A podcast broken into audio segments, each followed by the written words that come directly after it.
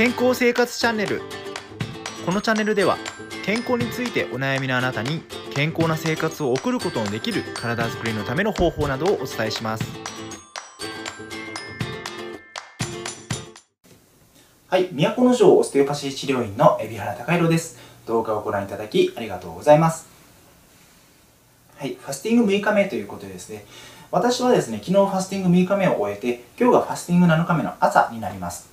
えー現在ですね、えーファスティングによってその体重が結構減ってきているところでですね、えー今朝その体重を測ったところで私の体重が67.8キロになっていました。私はですね高校生の時から68キロを下回ったことがないので今がですね高校以来では最低の体重を、え突破できたということで非常に嬉しく思っています。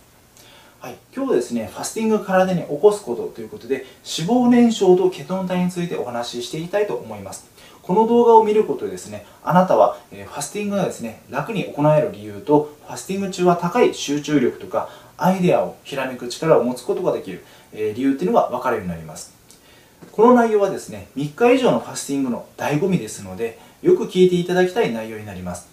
脂肪燃焼はですね大体3日目から2日目までで肝臓の糖分を使い切ってですね脂肪3日目からですね脂肪燃焼が促進されて皮下脂肪とか内臓脂肪が燃焼されてきます脂肪が燃焼されるとですね脂肪からケトン体という物質が分泌されることになります。ケトン体はですね糖分がなくなった後の主なエネルギー源となり変わって筋肉の分解を抑えてくれます。そのため3日目にはさらに体が軽く感じるだけでなくてですね筋肉を維持できますので基礎代謝を落とさないように、えしてくれるので、まあ、筋肉を落とさずに基礎代謝を落とさずに済むんですね。ケトン体はですねエネルギー源になるわけだけでなく脳波を変えてくれます。脳がアルファ波っていうものを出すようになるんですね。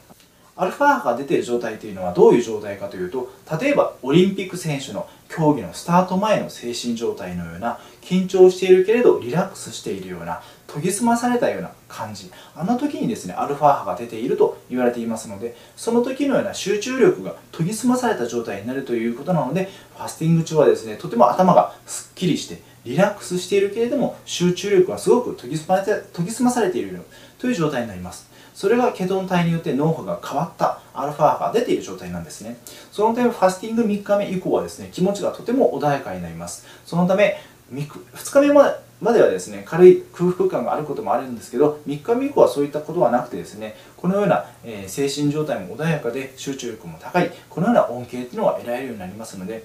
ファスティングを行う方は、え楽しみにしていてもらうといいと思います。次にですね満腹中枢の説明ですけどこれは脳の視床下部っていうところにあります。ケトン体はですね脳の視床下部にある満腹中枢っていうところを刺激します。そのためですね満腹感というか、えー空腹感がなくなるんですね。そのため、え3日目に、え空腹感というのがほとんどなくなってきます。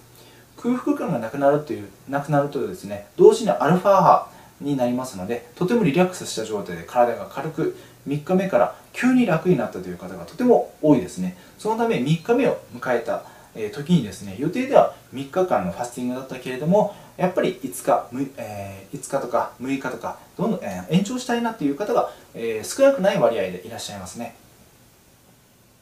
さっきアルファ波というふうに説明したんですけれども実はもう一つあってですねベータエンドルフィンという物質も、えーケトン体によって脳から分泌されるんですけれどもこれはですね集中力とか想像力思考力を高めると言われています。そのためベータエンドルフィンを分泌されることによってさらに集中して作業することができたりだとか想像する力想像する力イメージする力が増しますので普段より新しい発見をしやすくなります。なので芸術家とかアーティストなどが、えーファスティングをするというのはですねこういったところに意味があると言われています。あとスポーツ選手なども同様ですね。集中力が増しますのでスポーツの成果っていうのもすごく高くなりますのでスポーツ選手もやっぱりそのファスティングっていうのを行っています。ですから高い集中力やアイデアをひらめく力深い思考力っていうのを持ちたい時などにファスティングをすることは非常に効果があるということになるわけですね。このような感じで3日目以降は脂肪燃焼によってケトン体が分泌されて頭がすっきりして集中力が上がってお腹は空かないとっても楽になるということになります。3日目以降は脂肪燃焼のみ、えー起こってきますので、えー4日目とか5日目とかそれでも、えそれ以降もですねずっとその同じ状態が続くことになるんですね。私はですね、もう、えファスティング6日目が終わって7日目に入りますので、もう3日からはずっとその高い集中力を維持して、例えばですね、私の場合ですと、その施術に対する効果っていうのが、集中力っていうのがすごく増したっていうのが、毎回ファスティング中は感じるところですね。あの私の行っているオステオパシーっていうのは、体の中のバランスをとっていくっていう、結構その集中力を使うような、え施術になるんですよ。あのなのでですねあのそのその時のその集中力の高さによって製図にその集中できる、まあ、効果が変わってくるっていうところがありますので自分の体調管理っていうのはものすごく気を使うところなんですよね。なので私がそのファスティングを行う時にはですねあのあえてその精通がある時を狙って集中力が増すような期間をそこに当てることで精通効果を高めるというえ使い方をしています。はい、本日はですね脂肪燃焼とケトン体それによっていろいろな恩恵が受けられるんですよというお話をさせていただきました。もしファスティングにご興味のある方はですね下の説明欄にホームページのリンクを貼っておきますのでご確認ください。今回も動画をご覧いただきありがとうございました。最後まで動画をご覧いただきありがとうございました。